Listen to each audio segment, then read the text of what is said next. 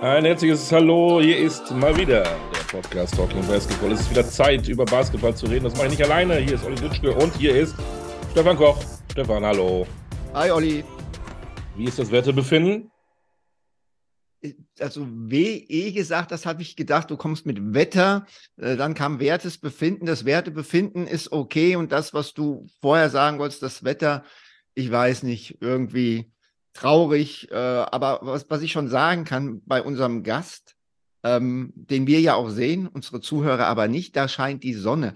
Der ist fast in so einem verklärten Heiligenschein äh, durch den Lichteinfall. Es macht mir, macht mir ein bisschen Angst. Ja, hat was Hochspirituelles irgendwie, das stimmt. Aber er ist ja auch irgendwo eine Lichtgestalt, denn äh, öfter mal gehört, dass wir auch gerne mal ähm, Protagonisten aus dem Basketball nehmen, die vielleicht nicht mehr spielen. Diese Folgen mit äh, Beispiel, beispielsweise Nürnberger Gnad und Co. sind ja recht gut angekommen und deswegen haben wir diesmal auch mal wieder eingenommen. Der ist jetzt nicht steinalt, ne? Aber er spielt aktuell nicht mehr. Na, und, und das schon seit geraumer Zeit nicht mehr. Also ähm, das, muss, das, das muss man mal ganz klar sagen. Aber er ist, aber er ist einer der ganz Großen und ähm, sein Name ist trotzdem noch in aller Munde, gerade wenn am Ende der Saison Awards verliehen werden, äh, ist nicht mehr so, dass er noch für Best Offense oder irgendwas in Frage kommt, aber trotzdem ist sein Name bei der Awardverleihung in aller Munde. Oscar.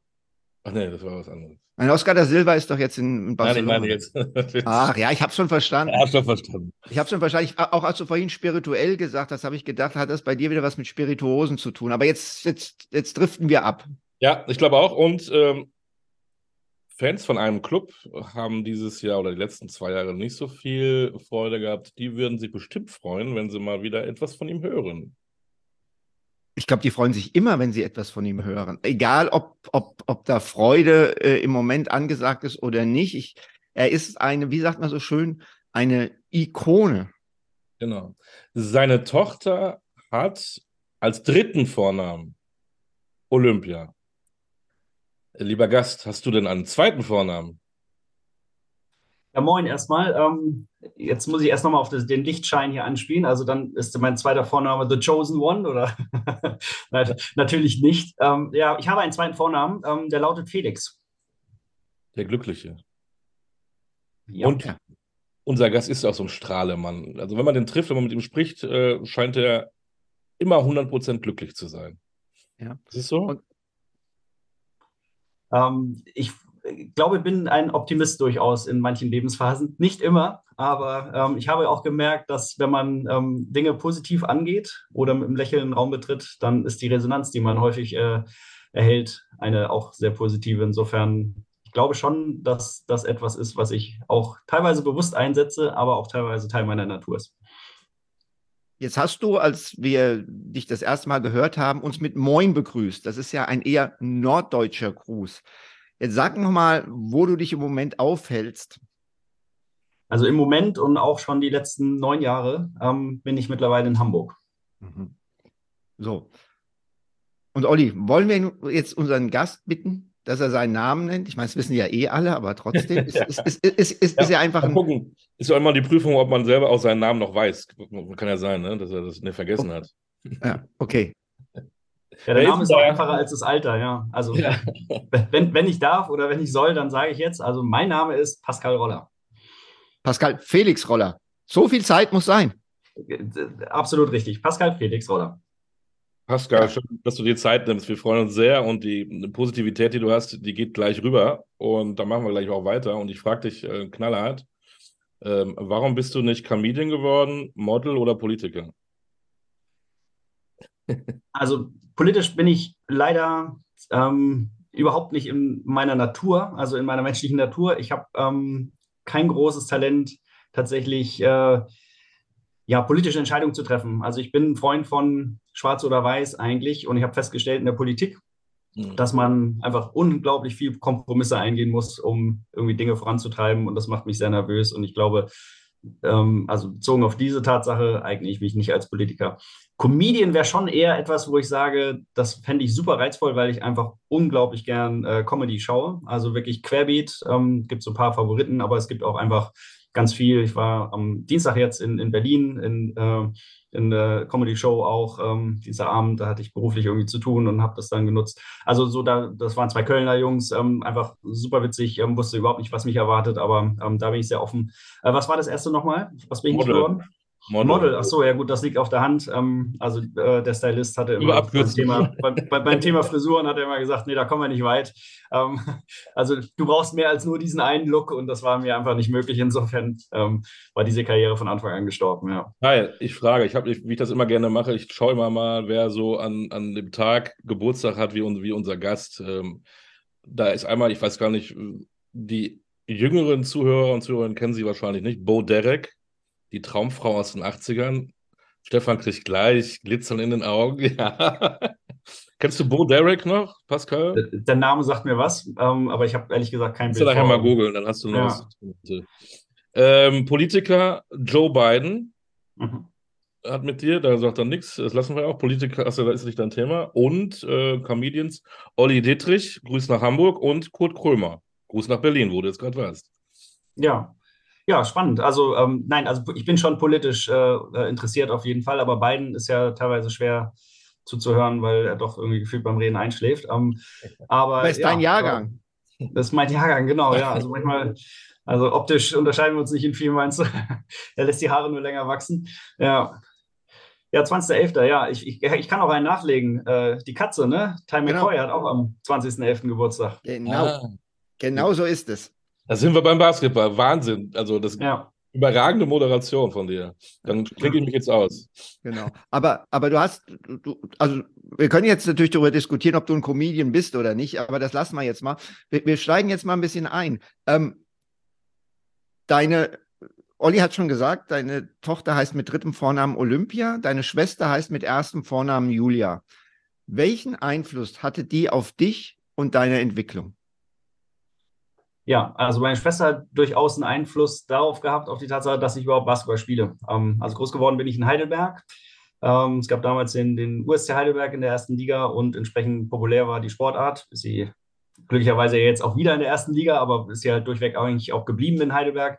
Ähm, und meine Schwester ist tatsächlich damals in den äh, Verein eingetreten in dem Basketballverein und ich bin ziemlich ziellos. Ähm, es gab was anderes, da kommt ihr wahrscheinlich auch noch drauf zu sprechen, was mich bis dahin beschäftigt hat, aber äh, losgelöst davon äh, war ich sportlich in dem Sinne äh, nicht unterwegs und bin einfach mal mitgegangen. Also ich habe äh, ihr irgendwie zugeschaut beim Training ähm, und ja, wie der kleine Bruder halt so ist. Also ich bin viereinhalb Jahre jünger, aber ich habe mich da gerne mal einfach so mit drangehangen. Ähm, das fand sie reichlich uncool. Ich fand das natürlich immer cool, mit Älteren irgendwie abhängen zu können. Und dann, ja, bin ich nicht nur beim Training ähm, einfach mitgelaufen, sondern bin auch irgendwann dann damit eingestiegen. Und das war eigentlich schon der Grund, warum ich dann letztendlich beim Basketball gelandet bin. Weil Basketball angeschaut habe ich mir in Heidelberg nicht. Meine erste Sportart, die ich tatsächlich bewusst mir angeschaut habe, war mit meinem Vater äh, die Eishockeyspiele in Mannheim. Wir sind immer zum MERC ähm, damals klassisch gegangen. Ähm, und das war eigentlich die erste Sportart, die ich so aktiv verfolgt habe, live verfolgt habe. Aber da bist du fast der erste Gast, äh, der im Prinzip nicht über Fußball, Leichtathletik schwimmen konnte, weil alle äh, 99 Prozent der unserer Gäste bisher immer irgendwas anderes gemacht haben, bevor sie zum Basketball gekommen sind. Du im Prinzip gar nicht als kleiner Junge, die Eltern kommen, du musst jetzt zum Fußballverein, gar nicht. Nee, meine Eltern haben mich überhaupt nicht gepusht, ähm, was das angeht, also auch was alle andere Themen im Leben angeht, glaube ich, haben sie, haben sie irgendwann äh, gemerkt, der Junge ist intrinsisch motiviert und ähm, der geht, wird schon seinen Weg gehen. Aber ähm, also mein, Hand, äh, mein, mein, Handball, mein Vater hat Handball gespielt, der ist Kieler gebürtig. Ähm, aber auch das hat keinen Einfluss irgendwie darauf gehabt, dass ähm, weder er noch meine Mutter gesagt haben, mach doch mal Sport, beweg dich doch mal oder sonst wie, sondern ich war tatsächlich so gesehen recht monothematisch unterwegs. Ähm, also Basketball war die erste Sportart mit gut neun Jahren, ähm, äh, die ich äh, ausgeübt habe und ja, also vermeintlich auch die letzte, die ich auf dem Niveau äh, so ausgeübt habe. Gut, aber, aber vorher warst du ja ähm, körperlich doch anders unterwegs, wie, wir, wie man so gelesen hat. Ne? Also ist ja auch vielleicht auch irgendwo ein Sport gewesen. Ja, also es Ballett hatte. tanzen, sagen wir mal, kann man ja sagen. Genau. Also nennen wir das Kind beim Namen, richtig? Ich war, ähm, also auch. Peinlich ist, das Willen. Ist ein, ich, Nein, überhaupt nicht. Also ich, ich, war sehr, ich war sehr früh beim, beim Ballett tatsächlich. Also das ähm, muss man sich so vorstellen, dass Ballett im Alter von drei, vier Jahren, wo ich da rein bin, tatsächlich sehr früh eher noch sowas wie Kinderturnen ist. Ähm, wobei ähm, es schon eine klassische Ballettschule war und eine Meisterin, die auch äh, wirklich sehr erfolgreich in, in Paris äh, Engagements hatte und ähnliches, also schon auch ähm, ambitioniert in der, ähm, also war und in der Lage war, ähm, denen, die ambitioniert unterwegs sind, auch ein bisschen was mitzugeben.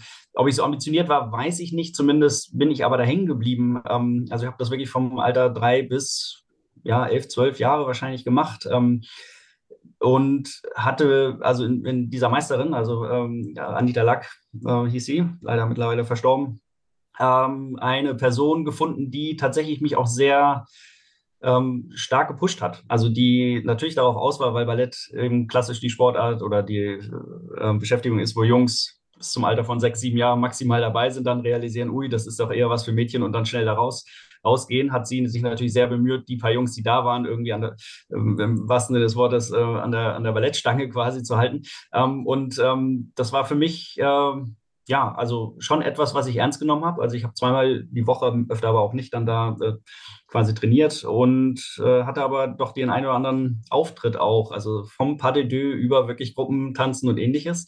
Ähm, hat mir auch Spaß gemacht und ich glaube, ich habe auch tatsächlich sehr viel mitnehmen können, was Koordination und ähnliches angeht für, fürs Basketball dann später. Wir, wir hatten hier in einer der letzten Folgen Bogdan Radosavljevic, serbischer Jugendmeister in den lateinamerikanischen Tänzen mit 2,14. Ja. Der war schon immer richtig richtig groß. So, du hast jetzt Ballett gemacht. Ähm, wer würde denn gewinnen bei Let's Dance? Ja, also ich bin ja in Hamburg und äh, Pascal Hens, äh, Handballer, ist ja hier, der hat ja mal gewonnen. Ich habe äh, tatsächlich das dann, also das war die einzige Let's Dance-Staffel, wo ich da mal reingeschaut habe, weil ich einen Bezug hatte. Ich glaube, das wäre nichts für mich. Ganz sicher würde äh, Boggy da gewinnen. Also da, da lasse ich ihm auch gerne den Vortritt. Ja.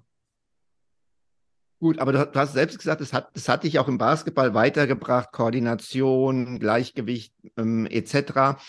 Und du warst in Heidelberg und du bist dann mit 16 von Heidelberg nach Langen ins Basketball-Teilzeitinternat. Was ein Basketball-Internat ist, kann sich jeder vorstellen. Wie genau funktioniert denn ein Teilzeitinternat und wie hat es für dich funktioniert? Ja, also ein Teilzeitinternat, speziell das in Langen, damals zumindest, ich weiß gar nicht, wie es mittlerweile aussieht, äh, funktionierte so, dass der Verein die Unterkunft gestellt hat. Ähm, ich war im, in dem Spielerhaus in der Dieburger Straße 14. Ich weiß gar nicht, ob die das noch haben, aber das war äh, bekannt, also in, in Basketballkreisen regional zumindest, ähm, also weil halt eben auch viel dort stattfand in diesem Haus. Ähm, da haben ja fünf, sechs Leute, Personen mit Basketballbezug, sagen wir es mal so, ähm, gewohnt. Also auch immer wieder Spieler, aber auch Trainer oder eben aus dem, aus dem Basketballumfeld, nahen Umfeld des TV Langen. Ähm, und da war ich untergebracht. Ähm, das heißt, ich war nicht in einem Schulinternat oder ähnlichem, ähm, war da auch auf, weitestgehend auf mich alleine gestellt. Ähm, bin morgens äh, auch in eine normale öffentliche Schule äh, quasi gegangen und dann griff das Teilzeitinternat ab mittags. Das heißt, ähm, verpflegt wurde ich dann in dem äh, ähm, Basketball-Internat quasi. Dann gab es noch bei Bedarf Hausaufgabenförderung. Ähm, das brauchte ich glücklicherweise damals nicht. Äh, konnte dann aber direkt ins Individualtraining einsteigen. Dann hat man gute Stunde, anderthalb Stunden mittags trainiert. Dann gab es eine kurze Pause. Lang ist nicht so groß der Ort. Das heißt, ich konnte nochmal nach Hause, dann Sachen packen für das Abendstraining. Dann bin ich abends wieder los und habe abends mit den äh, Senioren dann trainiert. Aber da war ja schon Basketball für dich ein Lebensschwerpunkt. Ähm, wann hat sich das in deinem Kopf entwickelt, dass du sowas auch machen wolltest? Du hast ja gesagt, du bist also Basketball gekommen, aber dass du auch so performen kannst, dass so ein Schritt eventuell mal kommen kann, dann war das für dich klar. Ja, also da greift wieder so ein bisschen, was ich vorhin gesagt habe über meine Eltern. Meine Eltern haben tatsächlich überhaupt keinen Einfluss genommen auf solche Entscheidungen zum Beispiel auch. Also meine Eltern waren immer da für mich und haben bei jeder Entscheidung oder bei jeder Frage, die ich denen gestellt habe, bezüglich einer Entscheidung auch gesagt, du machst das schon, so wir trauen dir das zu, triff eine Entscheidung wir unterstützen dich. Also egal wie das ausgeht, quasi du kannst auch immer wieder nach Hause kommen. Also gerade wenn man mit 16 sich dann überlegt, äh, ich würde gerne, glaube ich, ausziehen, weil ich die Möglichkeit habe, zweite Liga Basketball zu spielen.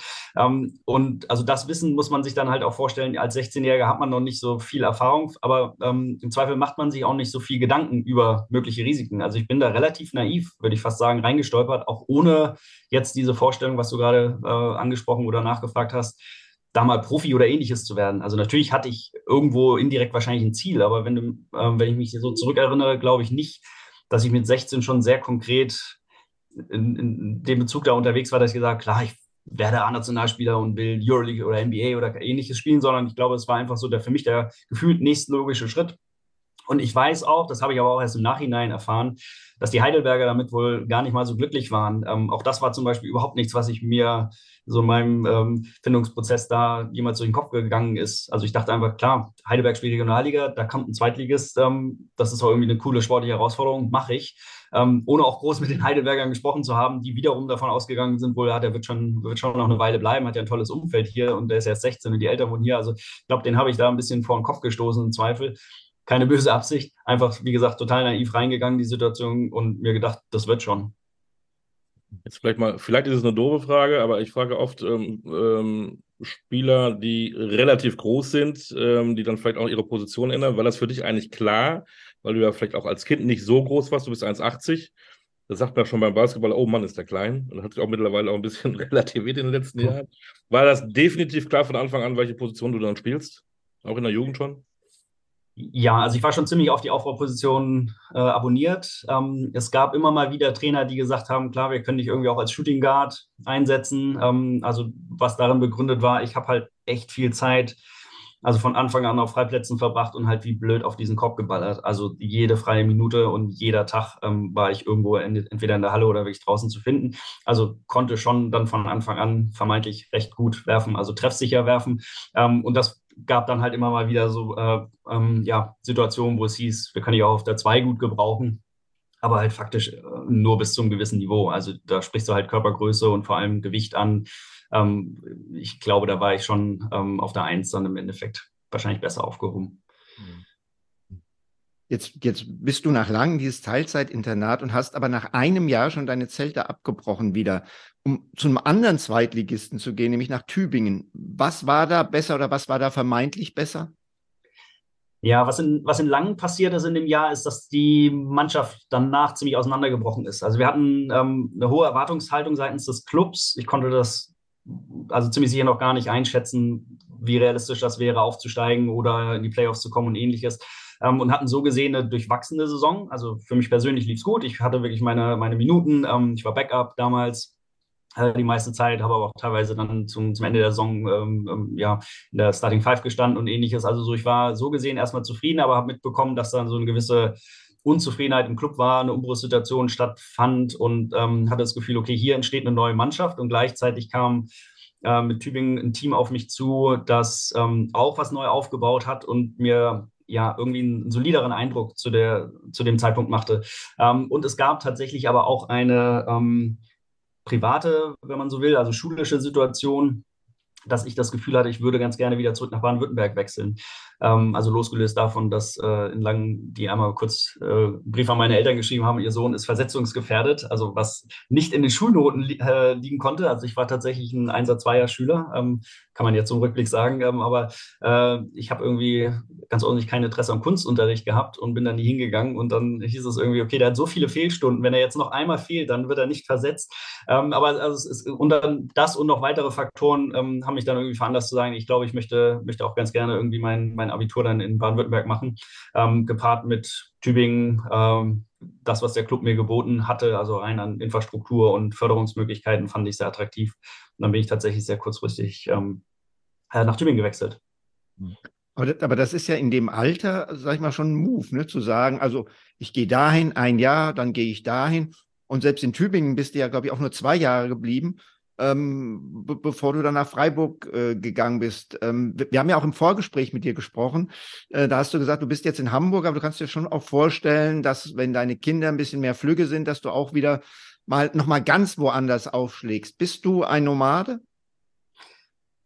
Also so weit würde ich nicht gehen. Ähm, ich würde sagen, ähm, also ich möchte mir immer eine gewisse Flexibilität ähm, erhalten. Also auch gedanklich einfach. Also Flexibilität im Kopf bezogen auf vieles. Nicht nur ähm, also mein, mein Wohnort, sondern auch auf, auf Themen grundsätzlich.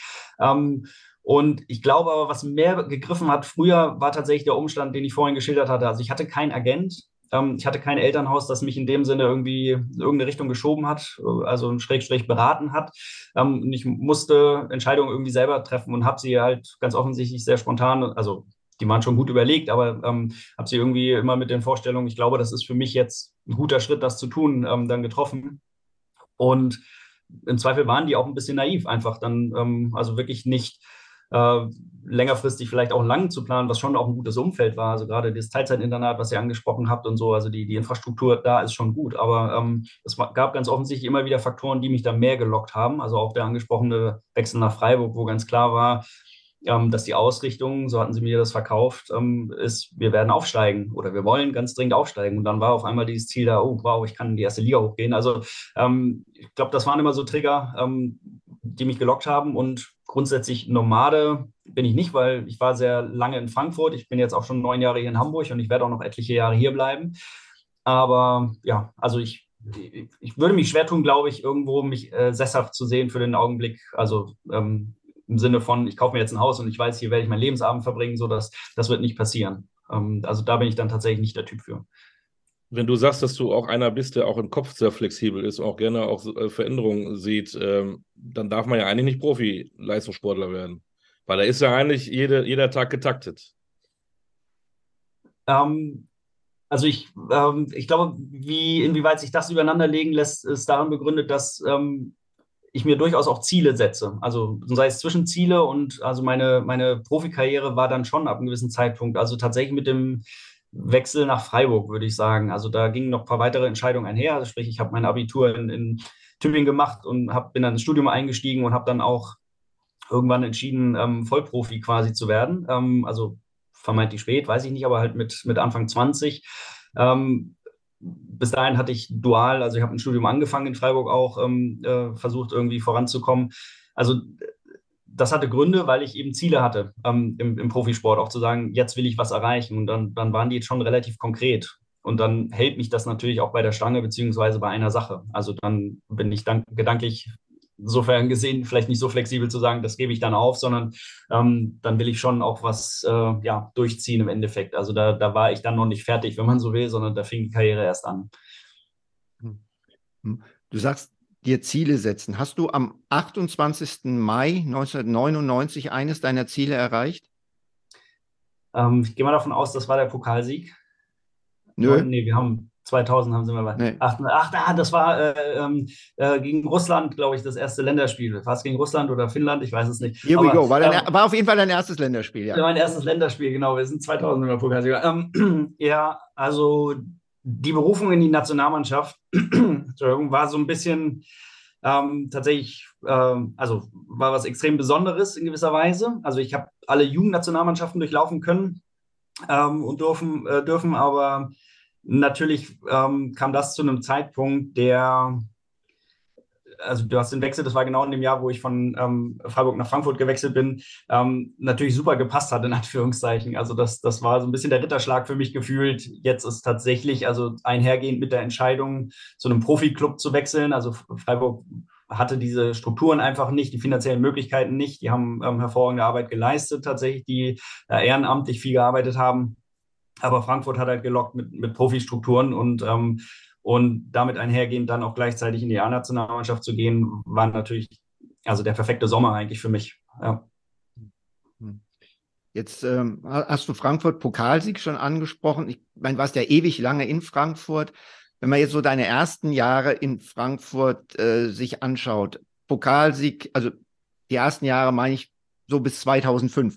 Pokalsieg, Meisterschaft.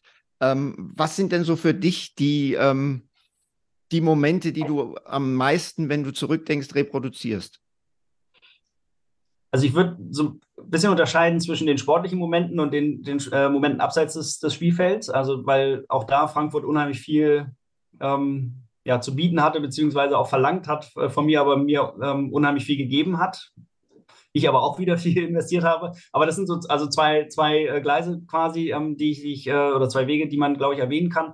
Ähm, sportlich waren es faktisch, äh, äh, die, also zum einen die Konstellation, also das, das waren, wie es so unschön heißt, ein Retortenclub. Das heißt, also du warst ja live dabei, ähm, da etwas aufzubauen und irgendwie ähm, ja, ähm, das zu erleben, ähm, wie so ein Club sich entwickelt. Das war natürlich sehr spannend auf der einen Seite, auf der anderen Seite ja auch nicht immer befriedigend, weil man, ähm, also Hallen-Bingo spielen musste, wo trainieren wir heute Morgen und so weiter. Und dann ähm, die NBL-Wettbewerb, also wo wir bis zu gefühlt acht Spiele in einen sieben Tagen hatten und irgendwie einmal quer durch Europa gereist sind und so. Da war natürlich viel Abenteuerliches dabei. Ähm, umso schöner eben, und jetzt kommen die Highlight-Momente quasi direkt in der Saison 1 mit einem Pokalsieg belohnt zu werden. Ähm, die Meisterschaft war insofern natürlich auch was Besonderes, weil ich realisiert habe, wow, wir haben tatsächlich drei Jahre was aufgebaut, um überhaupt an diesem Punkt zu sein und dann zu gewinnen. Ähm, also das waren Momente, ich hatte, hatte individuell auch äh, sicherlich da, ähm, also tolle Jahre dabei, also mit Spieler des Jahres Auszeichnungen und so weiter. Also das, das waren schon natürlich sportlich extrem erfolgreiche und, und tolle Jahre. Ähm, abseits des Spielfelds war es natürlich auch spannend, weil eben genau das, was ich geschildert habe, dieser Club wollte sich da etablieren in der Region und sie hatten damals ja diese tolle Entscheidung getroffen, ähm, nehmen wir so eine Art Franchise-Player oder wer, wer bleibt dann gegebenenfalls länger? Ich weiß es nicht, was, was die Bewegungsgründe waren, aber auf einmal stand ich ziemlich im Rampenlicht als Person auch und habe ähm, also extrem viel ja, abseits des Feldes auch machen dürfen und auch teils müssen ähm, an Präsenzterminen und so weiter. Das, das war sehr spannend für mich zu erleben, aber es war natürlich auch sehr anstrengend äh, auf eine Art und Weise, ähm, aber rückblickend etwas, was ich natürlich auch nicht ähm, missen wollen würde. Du hast eben erzählt, dass deine Eltern dich eigentlich äh, entscheidungstechnisch kaum beeinflusst haben. Wer hat dich denn dann beeinflusst in der Zeit, wo du zum Profi wurdest, wo du die Erfolge dann in Frankfurt gefeiert hast? Hattest du Berater, hattest du Freunde, hast du da hast du alles alleine für dich so entschieden gemacht? Ähm, also ich hatte, ich hatte tatsächlich sehr lange keinen kein Berater ähm, für die sportliche Seite. Also ich habe mit ähm, äh, einem Agenten, also äh, mit Michael Milz, äh, zusammengearbeitet eine Zeit lang, mehr so auf einer beratenden Basis. Ähm, da ging es darum, dass wenn ich mal ins Ausland gehen möchte, ähm, eine Unterstützung brauche. Meine, meine Denke war immer, dass ich für den deutschen Markt im Endeffekt ähm, zumindest keinen Agenten brauche, um mich Clubs vorzustellen. Also da, dessen war ich mir bewusst, dass ich da zumindest ein Standing hatte, dass Leute wissen, ähm, andere Vereine wissen, was sie an mir sportlich zumindest hätten. Im Rückblick weiß ich nicht, ob ich da ein bisschen zu kurz gesprungen bin hier und da. Also ich habe dann erfahren, dass es durchaus auch mal Anfragen wohl an den Club gab, ähm, die dann von Clubseite äh, quasi abgetan wurden. Ach, der fühlt sich hier total wohl. Außerdem hat er noch Vertrag, braucht ja gar nicht mit ihm sprechen. Ähm, ist aber auch fein rückblickend in gewisser Weise. Also es gab, es gab ein Angebot, da, da weine ich natürlich ein bisschen nach, dass das damals ähm, nicht zustande kam, war aber nochmal eine ganz andere Konstellation. Ähm, aber also alles in allem, ich hatte in Frankfurt sportlich alles, was man sich wünschen kann im Hinblick auf, wir haben Euroleague gespielt, wir haben international lange danach gespielt, nach den zwei Jahren äh, Euroleague und ähm, wir waren sportlich erfolgreich. Also insofern hat das gepasst. Ähm, und ein Wechsel innerhalb Deutschlands, glaube ich, wäre da nicht nötig gewesen. Sprich, also ein Berater, der mich da irgendwie unterbringt, ähm, war einfach nicht nötig. Ähm, dann, als ich ins Ausland gegangen bin, war das schon ein anderer Schnack. Ähm, letztendlich bin ich dann auch über eine größere Agentur äh, gewechselt, auch nicht mehr über, über Michael dann. Aber ähm, ja, also da habe ich dann schon gemerkt, es gibt auch durchaus Vorteile, ähm, mit einem Agenturnetzwerk oder mit beratenden Personen zusammenzuarbeiten. Ähm, sonst habe ich tatsächlich versucht, also wenn ich da Bedarf hatte, mir den individuell zu suchen und also auch abseits des Sports, also wenn es um Verträge ging, dann bin ich einfach zum, zum Anwalt gegangen und habe mich da beraten lassen zum Beispiel. Du hast uns aber gelockt. Du musst es natürlich jetzt erzählen. Was war das noch für ein Angebot? Ah, Barcelona. Der Schart schon, der Chef von der Schart. Oder, ja. oder er weiß es. Oder er weiß es. Ich weiß ja, es. War, ja, es, war, es war tatsächlich von, aus, aus Barcelona ein Angebot. Ähm, und das war dummerweise in der Saison, in der wir fast abgestiegen sind. Ähm, ja. äh, und äh, ja. Gunnar, ich habe damals mit Gunnar Webke natürlich gesprochen und habe gesagt, also so, natürlich will ich gehen. Das war während der Saison, es war nicht vor der Saison, muss man fairerweise auch sagen. Also es, es kam, ich weiß es gar nicht mehr, es kam im April oder ähnliches. Also für die im Hinblick auf die Playoffs nochmal einfach einen dritten Aufbauspieler sich zu holen, wahrscheinlich. Ähm, aber äh, für mich natürlich super attraktiv zu sagen, klar, also einmal so ein Trikot mit meinem Namen zu haben, wäre schon, wär schon Anreiz genug gewesen, aber natürlich überhaupt mal auf dem Niveau zu schauen, wo steht man da, kann man sich behaupten, wie kann man da eine Rolle finden in, in so einem Club. Ähm, beziehungsweise es wäre sicherlich auch nochmal ein tolles Absprungbrett dann gewesen. Ähm, also so der Reiz war natürlich extrem groß. Auf der anderen Seite, ich muss fairerweise auch sagen, ich selbst war ähm, recht angeschlagen in dem Jahr, ähm, verletzungsbedingt. Ähm, ich hätte mir gewünscht, also ich glaube, ich hatte wes sportlich wesentlich bessere Jahre, also ähm, individuell vom körperlichen und ähnlichem, äh, dann eher auch in einem anderen Zeitpunkt so ein Angebot bekommen und dann gegebenenfalls auch äh, äh, umgesetzt zu haben. Aber ja, also kam nicht zustande äh, ist so, wie es ist. Wer, wer, war denn in dieser Saison euer Coach? Ähm, am Anfang war das noch Barton, äh, Barton Charles Barton, und ähm, glaube ich, und ist dann ersetzt worden durch, ähm, das weiß ich gar nicht mehr, gegen, gegen Ende der Saison, wer noch kam. Okay, aber ja. ab, aber ich, ich, ich sag mal, hat das so ein bisschen, ähm, dass, dass Gunnar Wöbke Nein gesagt hat, wenn jetzt der Coach gewechselt hat, okay, ist eine andere Sache, aber hat das so ein bisschen äh, Risse in diese Traumehe reingebracht? Äh, wie sauer warst du, dass er dir diese Chance verbaut haben, weil du hattest ja eigentlich, glaube ich, zu diesem Zeitpunkt oder vor dieser Saison einen Vertrag unterschrieben, der dir eine Auslandssaison garantiert. Korrekt? Ähm, richtig, ja. Also ähm, ja, da waren jetzt viele, viele Sachen dabei, viele Dinge, wo man, ja. wo, wo man Arbeits der Reihe nach auf. Äh, genau, wo man, wo man viel zu sagen hat. Ähm, also Traumehe ist natürlich eine schöne Bezeichnung, aber ähm, also ist auch völlig fein. Ich habe tatsächlich ja sehr intensiv schon mich mit Gunnar ausgetauscht, ähm, gerade auf der Ebene, glaube ich, der, der Clubentwicklung auch, also über diese sportliche hinaus. Ähm, ich hatte anders als vielleicht der eine oder andere auch mal, also es wurde mir auch mal seitens eines Trainers vorgeworfen, ich wäre für seine Entlassung äh, irgendwie verantwortlich gewesen oder so. Also ich hatte tatsächlich nie, zu keinem Zeitpunkt ähm, irgendwie Einfluss auf sportliche Entscheidungen. Also ich wurde auch nie, nie gefragt, ob es irgendwie sinnvoll wäre, diesen oder jeden Spieler zu holen, worüber ich auch eigentlich sehr froh bin. Also da war ich eigentlich Zeit, ähm, ähm, ähm ja, also meiner Spielerkarriere nie an dem Punkt, dass ich gesagt habe, da würde ich gerne auch mit entscheiden wollen oder so. Ähm, also ähm, das vorweggeschoben. Deshalb, ich hatte mit Gunnar einen Austausch, aber sicherlich, also in der Weiterentwicklung des Clubs und ähnlichem, was man da machen kann. Ähm, auf der anderen Seite, ja, da muss man schon natürlich auch tatsächlich sehen, sowohl Gunnar hat Eigen- bzw. Clubinteressen, die habe ich auch als Spieler und ähm, irgendwann sie, vermischen sich natürlich dann die Themen und das ist etwas unglücklich, musste ich dann auch feststellen. Gerade bei dieser also letzten Vertragskonstellation, ich habe ja dann wirklich einen langen Vertrag unterschrieben ähm, also wo auch die Idee ursprünglich ein bisschen eine andere war, als es dann letztendlich äh, in der Umsetzung, in der, in der, Verschriftlichung war. Aber da stellt man natürlich fest, wenn man auf einmal äh, am Tisch sitzt und nicht mehr äh, zusammen über eine Zukunft redet, wie man was weiterentwickeln kann, sondern dann eigentlich zwei Vertragsparteien am Tisch sitzen und irgendwie anfangen zu feilschen, auch so, sei es über Gehalt oder halt überhaupt Inhalte des Vertrags ähm, da habe ich gemerkt, das ist ein bisschen unglücklich und das ist auch wieder so ein Thema, ähm, Olli, da wäre ein Berater halt einfach total sinnvoll gewesen, der einem das abnimmt und einen so ein bisschen aus der Schusslinie nimmt und ich, ähm, ja, also da ist jetzt nichts kaputt gegangen in dem Sinne, aber ich glaube, es hat vieles relativiert. Ähm, und es ist äh, ja tatsächlich so, dass ähm, natürlich war ich in der Situation nicht glücklich, dass ich da nicht gehen konnte. Ich habe es in der Saison tatsächlich aber ganz gut verstanden. Ich habe es angesprochen, wir sind im letzten Spiel gegen Oldenburg dann erst, also da war dann sicher aus eigener Kraft geschafft, nicht äh, abzusteigen. Ähm, kann ich im Club durchaus verstehen. Ähm, ja, an anderen Stellen war es dann schon so, dass ich das Gefühl hatte, okay, ich glaube, da hätte man mir doch ein bisschen mehr entgegenkommen können, wenn nicht sogar müssen, für, bei dem, was ich für den Club geleistet hat. Musste aber feststellen, das ist dann halt doch hartes Business irgendwie. Ähm, da war dann nicht mehr viel mit Freundschaft und ähnlichem, also gerade so Anschlussmöglichkeiten nach der Karriere oder ähnliches. Aber ähm, da bin ich eigentlich sehr entspannt jetzt so im Rückblick. Ähm, damals war ich vielleicht nicht ganz so entspannt, weil es natürlich auch emotional irgendwie belastet, aber, aber es hatte, glaube ich, keinen Einfluss irgendwie auf, auf mein Verhältnis zu dem Club, auch zu dem Zeitpunkt nicht. Mal eben eine kleine Pause für euch, aber hier eine kurze Werbeunterbrechung, denn wir freuen uns sehr über unsere neue Partnerschaft mit Replay Basketball. Das ist der Online-Shop für Basketballer. Dort bekommt ihr wirklich alles, was ihr für diese wunderbare Sportart benötigt. Schuhe, Trikots oder die Ausstattung für Training, Spiel und Freizeit, einfach alles. Und damit ihr euch draußen genauso über diese brandneue Kooperation wie wir freuen könnt, bekommt ihr exklusiv 10% on top auf das gesamte Sortiment. Nutze den Code TalkingBasketball-10 bei deinem Online-Kauf und schon hast du dein super Schnäppchen. Also einkaufen bei Replay Basketball und Podcast hören bei Talking Basketball. Besser geht's doch nicht, oder? Apropos hören, dann machen wir mal weiter mit unserer aktuellen Folge. Du, du bist dann ja die Saison danach ins Ausland gegangen, nach Biella. Das ist nicht Barcelona. Warum, ja. warum dieser Zeitpunkt? Ähm, warum Biella?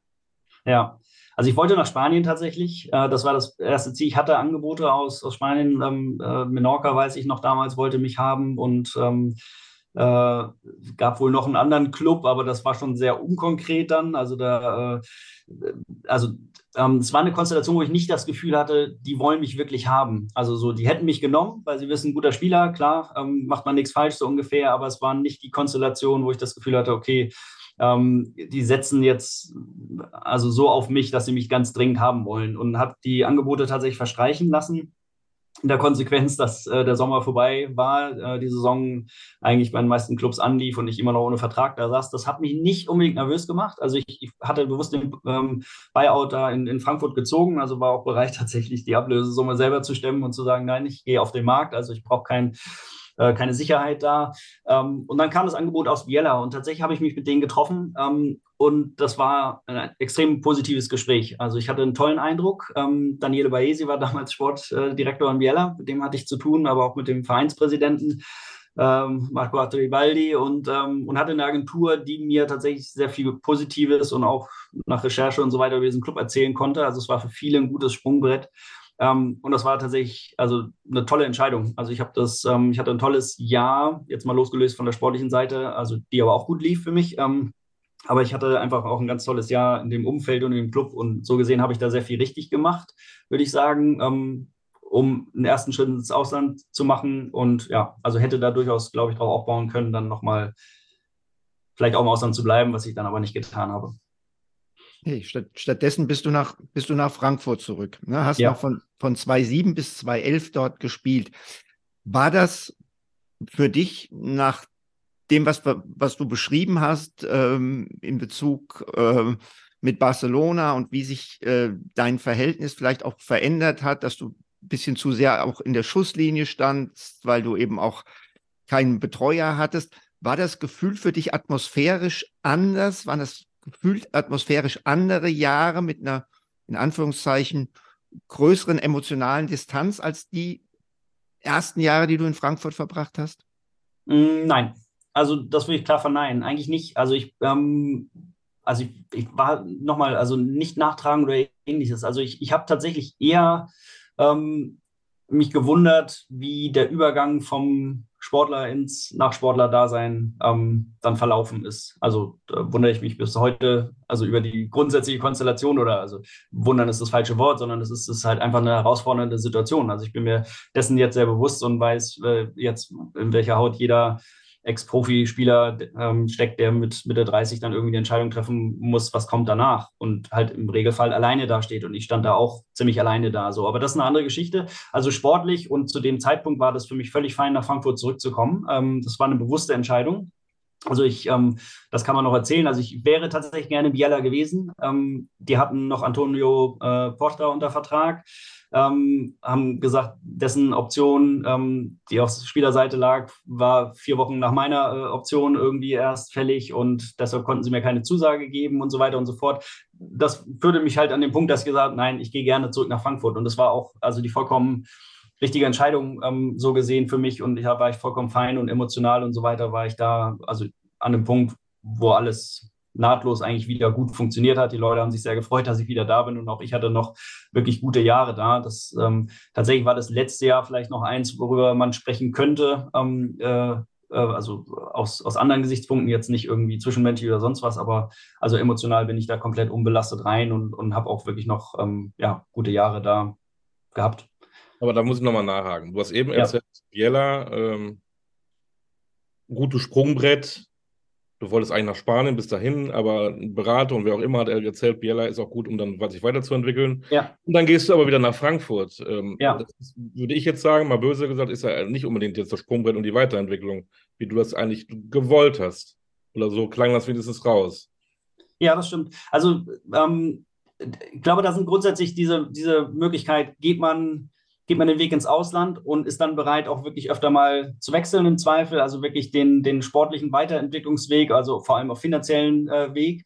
Ähm, oder, und den Weg habe ich tatsächlich gewählt, also mehr so ein bisschen diesen Sicherheitsweg, also den, den bisschen risikoärmeren Weg, also in, in, in ja, ein Umfeld wieder zu gehen, das ich kannte, ähm, wo ich auch wusste, wo ich dran bin und was ich habe. Ähm, aber tatsächlich vielleicht so ein bisschen die Abstriche zu machen, zu sagen, gut, also es wird dann nicht die Euroleague sein in, in absehbarer Zukunft und ähnliches. Also die, die Erwartungshaltung war schon da, noch erfolgreich zu spielen. Also wir hatten ja durchaus nochmal, ähm, also auch die Möglichkeit auf den Titel dann, äh, 2010.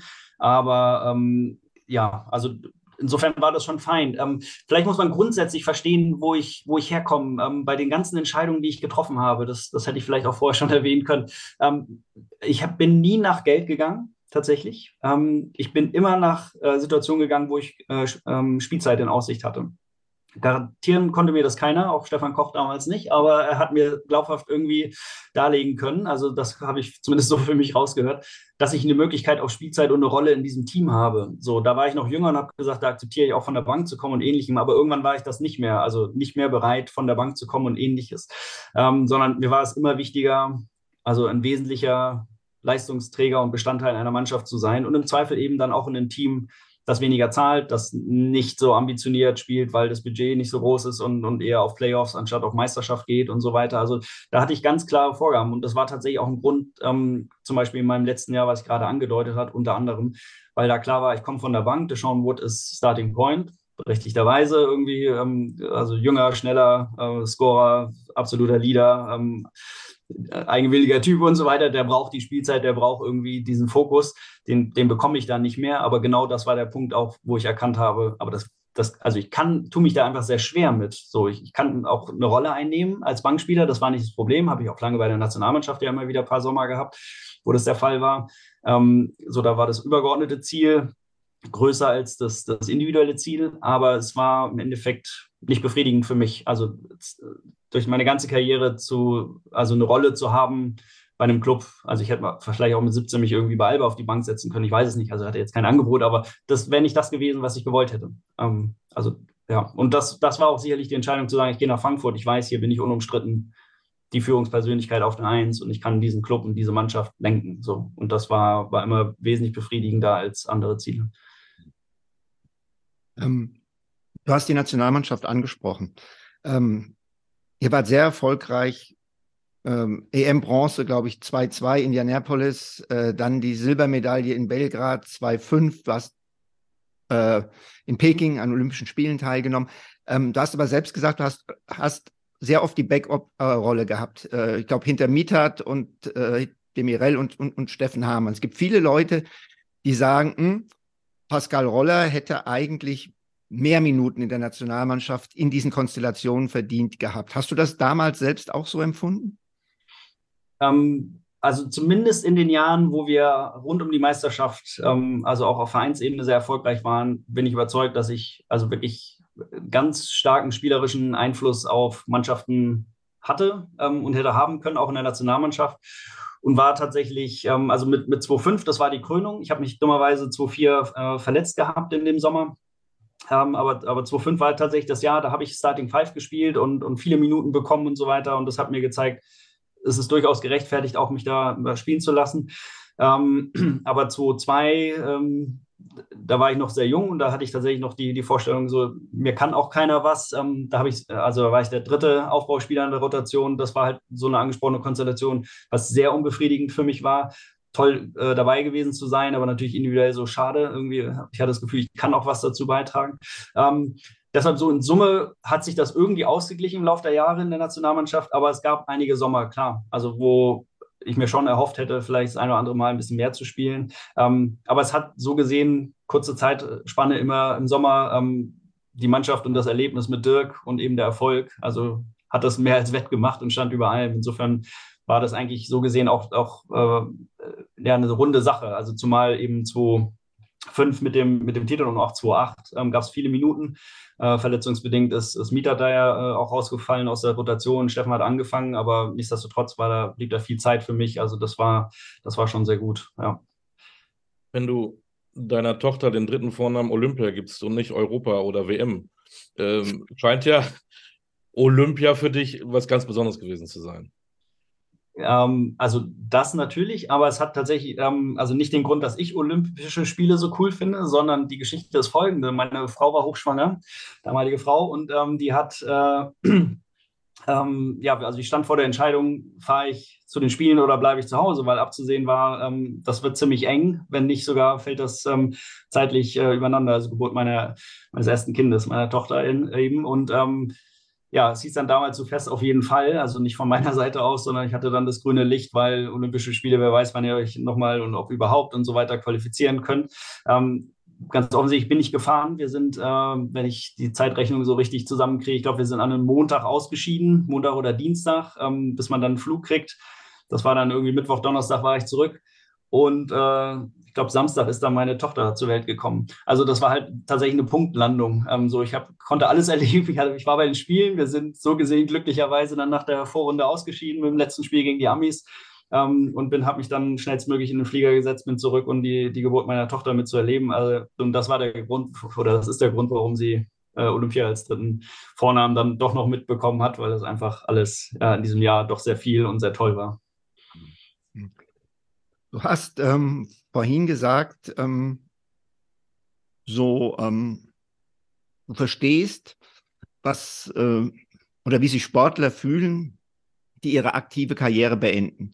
Ähm, bei dir war das dann 2011 der Fall, hattest auch unter anderem, glaube ich, ordentlich Knieprobleme. Ähm, wie schwer ist es dir gefallen, Adieu zu sagen? Ja, es ist mir sehr leicht gefallen. Ähm, also tatsächlich hält sich dieses äh, Gerücht sehr hartnäckig, dass ich irgendwie aufgrund von Knieproblemen, Verletzungen oder so raus ist. Ähm, dem war tatsächlich nicht so, äh, sondern ähm, ich bin ziemlich verbrannt rausgegangen, also mental verbrannt.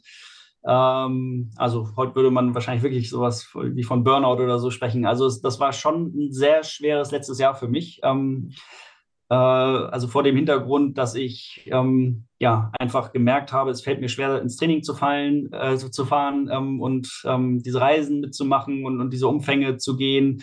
Ähm, weniger aus einer körperlichen, tatsächlich mehr aus einer, aus einer mentalen äh, Belastungssicht. Ähm, da kommt halt auch hinzu, was ich vorhin gesagt habe, ich, ich kam von der Bank, hatte eine wesentlich kleinere Rolle. Wir hatten nicht so ein homogenes Team. Ähm, Gordy war Trainer und, und also wer Gordy kennt, weiß, er verteilt Rollen eigentlich sehr gut, aber es war das erste Mal, dass er zum Beispiel akzeptiert hat, dass man so eine Diva wie Deshaun Wood irgendwie im Team hat und da irgendwie nicht ähm, eingegriffen hat, sondern der irgendwie allen auf der Nase rumgetanzt hat und so. Das, das war schwierig, also auch für mich zu akzeptieren. Das hat irgendwie, fand ich sehr belastend. Ähm, und ich habe relativ schnell nach ein, zwei Monaten in die Saison rein gemerkt, so, das wird mein letztes Jahr. Und das war insofern ziemlich gut. Es war mein letzt, faktisch letztes Vertragsjahr. Es war ein guter Zeitpunkt und es war super für mich. Und ich habe an dem Zeitpunkt das auch sehr offensiv kommuniziert ähm, Richtung Club. Ähm, ich mache das Jahr noch, habe auch noch Bock auf dieses Jahr, aber ich weiß, ich werde danach auf jeden Fall nicht mehr spielen. Du wurdest 2010 Most Likeable Player ähm, übersetzt, der beliebteste Spieler der Liga. Was hat dich eigentlich so beliebt gemacht? Puh, das ist eine gute Frage. Ich weiß es nicht.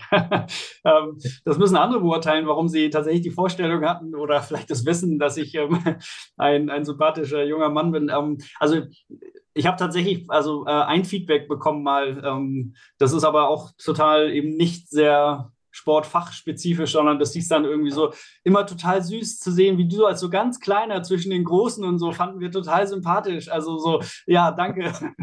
so klein bin ich A nicht und aber egal. Ähm, spricht ja viel für meine, meine äh, spielerischen Fähigkeiten, wenn ihr das so seht. Also ich, ich weiß es nicht. Ähm, äh, vielleicht ist es das Lächeln, was äh, ähm, Stefan angesprochen hat zu, zu Beginn. Ähm, also ja, also ich glaube, ich bin ein, ein freundlicher, offener und ähm, umgänglicher äh, Mensch, hoffentlich, aber ähm, ja, vielleicht hat das dazu geführt, in, äh, äh, ja, mit den Fakten, dass ich äh, ganz ordentlich Basketball gespielt habe, dass die Leute gesagt haben: Ach komm, das ist doch sympathisch, lass uns den mal wählen. Jetzt heißt dieser Preis mittlerweile, ähm, das ist der Pascal Roller Award. Hat man dich da eigentlich gefragt, ob sie deinen Namen benutzen dürfen und was hat das für dich auch heute noch für eine Bedeutung? Ja, also ich wurde tatsächlich seitens der Liga gefragt. Also Jan Pommer kam nach Frankfurt, hat um einen Termin gebeten ähm, und hat gefragt, äh, sie hätten da Überlegungen ähm, gehabt, ähm, den Preis nach mir zu benennen, ob das okay wäre, äh, was natürlich also ganz toll ist. Ähm, also mehr als das. Äh, es ist etwas, äh, ja, also wo ich natürlich erstmal sehr äh, geplättet war, weil man sich dadurch natürlich schon eine ähm, ja, äh, also etwas schafft, was irgendwie auch nachhaltig irgendwie prägt oder zumindest präsent ist. So, das ist ähm, also für mich ein ganz toller, ganz tolle Auszeichnung im Endeffekt für meine Karriere und das, was ich dann doch als einer von wenigen Spielern, die ja dann mehr oder weniger komplette Karriere auch in Deutschland als Nationalspieler verbracht haben, ähm, wahrscheinlich schon für den Frankfurter, aber vielleicht auch deutschen Basketball irgendwie dazu beitragen konnte. Ähm, insofern finde ich das ähm, also bis heute und ich fahre immer noch gerne, wenn ich von der Liga gefragt werde, hast du Zeit? Ähm, also mache ich immer noch sehr gerne natürlich, also weil es mir auch einfach die Möglichkeit gibt, weiter, weiter in dem Basketball Umfeld auch zu bleiben. Also ich bin es natürlich auch über ähm, äh, quasi meinen mein Zweitjob. Ich habe ja noch einen anderen, anderen Job neben dem Basketball-Übertragung, äh, die ich, äh, die ich ja noch mache. Aber es ist ähm, natürlich auch eine Möglichkeit, ähm, also das hatte ich noch ausgeführt, eben äh, dran zu bleiben, in die, in die Hallen zu fahren. Also auch wenn es meistens halt eben Oldenburg oder Ulm war, aber dann werden ja auch noch jetzt mal neue Spieler nachkommen. Und ähm, ja, also ich fühle mich einfach äh, nicht nur sehr geehrt, sondern bin wirklich sehr dankbar der Liga, dass sie ähm, diesen Schritt gegangen ist. Hm. Ähm, du hast jetzt gerade gesagt, äh, freust dich immer noch mal, wenn du in den Hallen bist. Du arbeitest ja mittlerweile für eine große Firma.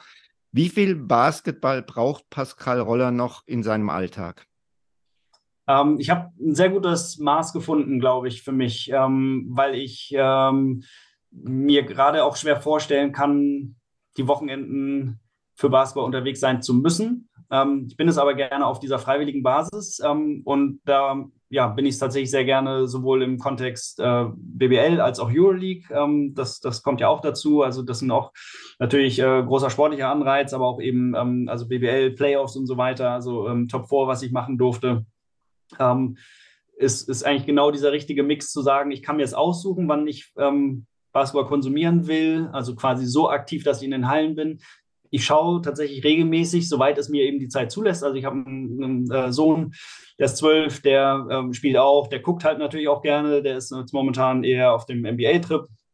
Ähm, Euroleague zwinge ich ihn ein bisschen dazu, dass er da auch mal mit reinschaut, aber das, das sind natürlich so die Aufhänger, ähm, also wo man, ähm, also wo ich noch Basketball verfolge und wo ich dann auch, wie gesagt, über, über meinen Lüden ähm, immer noch mal, ähm, ja, quasi dabei bin oder versuche ihn dazu äh, zu bringen, dass sich das anzuschauen. Du hast über deine Lütten gesprochen, richtig schön äh, norddeutsch. Ähm, du hast ja dich auch mal bei den Hamburg Towers engagiert als Gesellschafter und Geschäftsführer. 2015 bist du dann da raus. Was ist da schiefgelaufen, dass du in diesem Projekt oder dass du gesagt hast, in diesem Projekt ähm, bin ich nicht mehr dabei? Ja, das kann man, glaube ich, relativ schnell zusammenfassen. Also tatsächlich durfte ich das mit gründen, also die GmbH damals, dann habe ich sie auch eine Zeit lang äh, geführt, genauso wie du gesagt hast, ähm, um dann festzustellen, nach gut drei Jahren, ähm, dass es, glaube ich, zwischenmenschlich nicht so ganz äh, das Umfeld ist, in dem ich mich wiederfinde. Ähm, also es, es, war sicherlich sehr anstrengend für alle Beteiligten. Ähm, ich habe äh, aber auch sehr viel Zeit und Energie investiert, also bis nachts um drei im Büro gesessen und Tickets fürs erste Spiel gebucht und so weiter, sonst wäre die Halle leer geblieben und hatte aber das Gefühl, ähm, wir arbeiten nicht äh, zumindest auf einer menschlichen, zwischenmenschlichen Ebene zusammen, ähm, wo ich mich dann auch perspektivisch irgendwie wiederfinde und mir vorstellen kann, dass ich da glücklich werde. Ähm, hinzu kam noch ein privater Umstand dann in dem Jahr. Ähm, mein Vater ist verstorben. Das war sehr äh, tiefer Einschnitt äh, in meinem Leben, ähm, dass ich so an dem Punkt war, dann zu sagen, ähm, ich glaube, ich will mich neu orientieren in vielerlei Bereichen, muss ich das ähm, und werde dann auch das Engagement bei den Towers kappen und habe daraufhin meine Anteile verkauft und äh, ja, also habe da einfach einen Schussstrich gezogen. In, insofern, also das so in der Nutshell ähm, war meine Episode bei den Towers, glaube ich, wo ich schon ein bisschen was mit anschieben konnte, aber wo ich auch froh war, dann irgendwie einen Schussstrich zu ziehen. Ist das für dich eigentlich definitiv erledigt, dass du jemals wieder bei einem Verein arbeiten würdest, ob als Sportdirektor, ob als Geschäftsführer? Oder ähm, Coach? Also, oder als Coach. Oder Coach. auch spannend. Also die, die Konstellation ist tatsächlich so, dass ich ähm, das, was man so zwischen den Zeilen äh, jetzt vielleicht raushören konnte, also ich genieße es, dass ich am Wochenende nicht unterwegs sein muss, beziehungsweise der Fokus liegt auf meiner Familie aktuell, also auf meinen beiden Kindern, äh, die ich großziehe und die halt einfach hier in Hamburg so verankert sind, dass sie auch noch die nächsten ja, sechs Jahre auf jeden Fall hier sein werden. Ähm, dadurch, dass die Option Towers mit relativ hoher Wahrscheinlichkeit so nicht bestehen, äh, also, also, weiterhin nicht bestehen wird, so in der Konstellation, gibt es nicht viel äh, im basketballischen Kontext, wo man sich hier engagieren kann. Also ich habe mal äh, eine Nachwuchsmannschaft beim, beim HSV initiiert und dann trainiert. Ähm, so, das, da war aber natürlich der eigene Interesse, weil der Sohn halt dann irgendwie Basketball spielen wollte, äh, stand im Vordergrund. Also darüber hinaus wird es in absehbarer Zeit wahrscheinlich nicht gehen, weil ich nicht bereit bin, den Standort äh, auf, aufgrund ja, meiner Kinder, die einfach hier mhm. angekommen sind, ähm, zu wechseln. Ein Trainer von dir in deiner Karriere war Stefan Koch. Und es sind ja jetzt einige Jahre vergangen. Und jetzt kannst du es sagen. Was ging dir damals auf den Sack? Nee, er ging was, nicht auf den Sack. kurz, Olli, frag ihn, was ja. ihm nicht auf den Sack ging. Ja. Zeit haben wir jetzt, sich zu fragen, was ihm auf den Sack ging? Der zweite Teil der nächste Woche. ja, genau. Ja, ja, da reicht uns jetzt äh, Nein, überhaupt nicht. Also ich habe, ähm, und das sage ich jetzt nicht, weil ich ihn sehen kann. Also ich kann nicht, könnte ja, könnte ich auch ausblenden. Das ist ja gut, ja. kann ich schon hier mit dieser. Ähm, nein, ich habe ähm, tatsächlich äh, ähm, also es ist sehr genossen, unter dir, Stefan, äh, zu trainieren. Also du musst dir vorstellen, oder, oder Olli, du musst dir vorstellen, ich bin, wie gesagt, als junger Bursche dahin, ähm, das erste Jahr quasi in meinen Vorstellungen professionellen äh, Profi-Club-Strukturen. Ähm, und Stefan hat es mir leicht gemacht, ähm, da reinzufinden, ähm, eine Rolle in dem Team zu finden und ähm, Ja, wir hatten, also wir hatten auch einen Austausch quasi, also Trainer-Spieler-Austausch ähm, würde jetzt sagen, aber es, es, gab jetzt nicht super viele individuelle Versprecher, Gespräche, aber es hat auch also zwischenmenschlich gepasst, dass ich immer das Gefühl hatte, nee, super, also der Trainer versteht mich, also ich, ich kann zwischenmenschlich mit dem auch und ich glaube, ich also hatte da so eher Scheuklappen. Ich, so, ich trainiere hart, ich mache meinen Weg, ich frage auch nicht, will nicht auffallen, will einfach irgendwie vorankommen.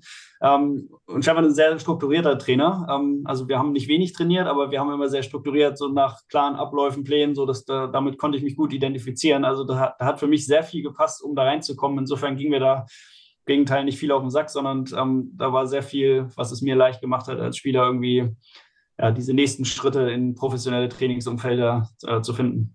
Ich weiß nicht. Also danke nochmal. Tränen in den Augen. Ich schicke dir meine Kontonummer. Ja, ja. Wir hatten das schon mal gehabt und ich war immer noch ein Lobhudelei. Ich glaube, dass der Stefan vor dem Podcast die, euch immer, immer noch mal brieft, dass ihr bloß nichts Verkehrtes sagt. Weiß ich nicht. Da muss er noch nee, nee, das macht, ich kenne Stefan jetzt auch schon ein paar, ein paar Jahre jetzt, ne? aber der ja. wird schon einiges so, einfallen. Aber, ja, so, organisiert hast du noch nie erlebt, ne? Ja. nee, aber ich spiele mal den Ball zu Stefan. Auch du hast ja manchmal mit Spielern zu tun gehabt, die dir wahrscheinlich auch mal auf den Sack gingen. Und ich glaube, Pascal, wahrscheinlich war es der beste, der leichteste Spieler für dich, den du um, gut uh, umgehen konntest. Oder ging dir etwas auf den Sack von Pascal? Jetzt können wir drüber reden, Männer. Ja, also auf den Sack, also auf den Sack ging mir definitiv nichts. Also ich, ich, ich fand das, ähm, also wir hatten ja Kai Nürnberger und Pascal kam ja die meiste Zeit von der Bank, aber ich glaube, er hat im Schnitt trotzdem, schätze, schätze du hast so 25, 26 Minuten in deinem ersten Jahr, vielleicht ein bisschen weniger, ich weiß es nicht.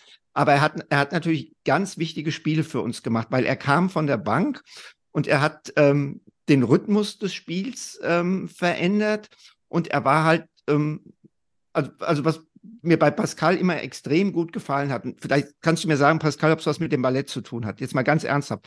Du bist jemand, du kannst in Full Speed zur Drei-Punkte-Linie dribbeln, Stop on a Dime und gerade hochgehen. Jeder würde einen Meter reinspringen, wenn da ein Verteidiger steht und in den reinspringen. Aber bei dir konnte ein Verteidiger 30 Zentimeter hinter der Drei-Punkte-Linie stehen. Du konntest aus dem Vollspeed vor dem hochgehen. Ich habe noch nie jemanden gesehen, der Geschwindigkeit so abstoppen und direkt in Ho Höhe umsetzen konnte, ohne dass es weiter nach vorne ging. So, da, das war für uns super wichtig, weil wir haben Transition gespielt und äh, ich habe ja auch zum Teil Kai und Pascal zusammengespielt und so, so eine der Dinge war, dass Pascal, äh, beziehungsweise dass Kai den Ball gebracht hat und Pascal dann so auf seiner Höhe oder einen halben Meter hinter ihm kam und Kai dann in Transition den Pass einfach quer gespielt hat und dann gab es ein Catch and Shoot uh, und dann brauchte ich gar nicht auf die Anzeigetafel zu gucken, dann wusste ich, wir haben drei Punkte mehr. Ähm, und ähm, was, was mir auch super gut gefallen hat, ist, ähm, wie Pascal ähm, defensiv gearbeitet hat. Also unser Pokalsieg war ja ein Finale äh, gegen Alba Berlin. Und das war das große Alba Berlin mit Patrick Femerling, Ademola Okulaja, äh, Gerd Hamming, Henrik Rödel.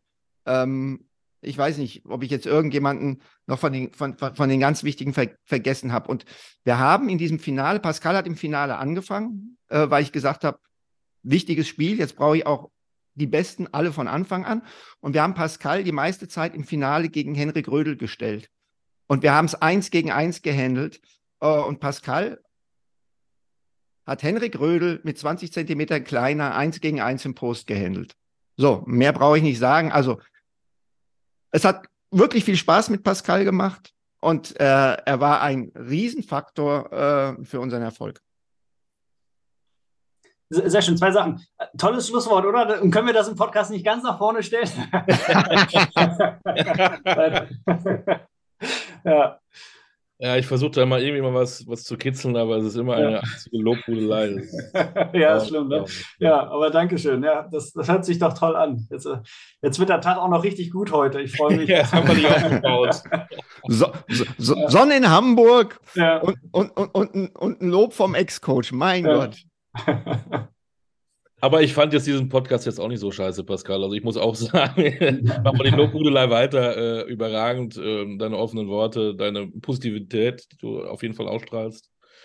Ähm, und ich glaube, dass es zu Recht dieser ähm, Award ist, der deinen Namen trägt. Das finde ich schon in Ordnung so. Sehr schön. Ja, also, hat mir viel Spaß Stefan gemacht. Koch Award. Ja. Ein Stefan ja. Koch Award, aber ich wüsste nicht wofür. Ja. Hast du eine Idee? Das, das weiß ich auch nicht wofür. Die Liga vergibt ja keine Awards für negative äh, Eigenschaften. Es gab ja mal äh, ein, ein, wunderbares Heft, äh, Mad, mit äh, Alfred E. Neumann und es gab den Alfred des Monats Untertitel, den Preis, den keiner haben will. Vielleicht können wir das da wieder. Ne? Stefan Koch, den Preis, keiner habe. Nein, Pascal, ähm, wunderbar. Wir hoffen, dass wir dich dann bald wieder als Experte an der Seite sehen, um deine Expertise zu hören, in, vielleicht schon in den Playoffs in der Basketball-Bundesliga. Das würde uns sehr freuen. Ja. Und auch, dass du tatsächlich dem Basketball weiter ähm, gewogen bleibst, in irgendeiner Art und Weise. Dass solche Leute wie dich brauchen wir da. Ja, auf jeden Fall. Ähm, also das ist, ein, das ist ein spannendes Thema. Damit können wir wahrscheinlich wirklich nochmal eine eigene Folge füllen. Aber ähm, also ich, ich hoffe auch, dass äh, es geht ja leider doch immer wieder viel Kompetenz verloren. Also äh, da will ich jetzt gar nicht von mir zwingend sprechen, aber man merkt oder man hat so das Gefühl, der eine oder andere, der, den man vielleicht doch noch hätte irgendwie bei der Stange halten können, äh, ist verloren gegangen an, an deutscher ehemaliger eben Basketballkompetenz. Ich hoffe, dass das so perspektivisch sich noch ein bisschen bessern und, und, ändern wird, dass man irgendwie Leuten da mehr, vielleicht auch einfach Perspektiven geben muss. Ähm, und äh, das wird, ja, das wäre ganz gut. Aber ich werde auf jeden Fall irgendwie dabei und dranbleiben und mal gucken, was passiert. Bleib dabei, bleib dran, bleib gesund und äh, ich freue mich drauf, dich hoffentlich äh, im Playoffs zu sehen. Hau rein. Vielen Dank, Pascal. Danke euch auch. Super. Das war Talking Basketball mit Pascal Felix, Roller und Stefan Koch und ähm, Schaltet wieder ein oder wie man das sagt, oder downloadet uns oder was auch immer. Ähm, auf jeden Fall bleibt uns gewogen. Alles Gute. Ciao, ciao.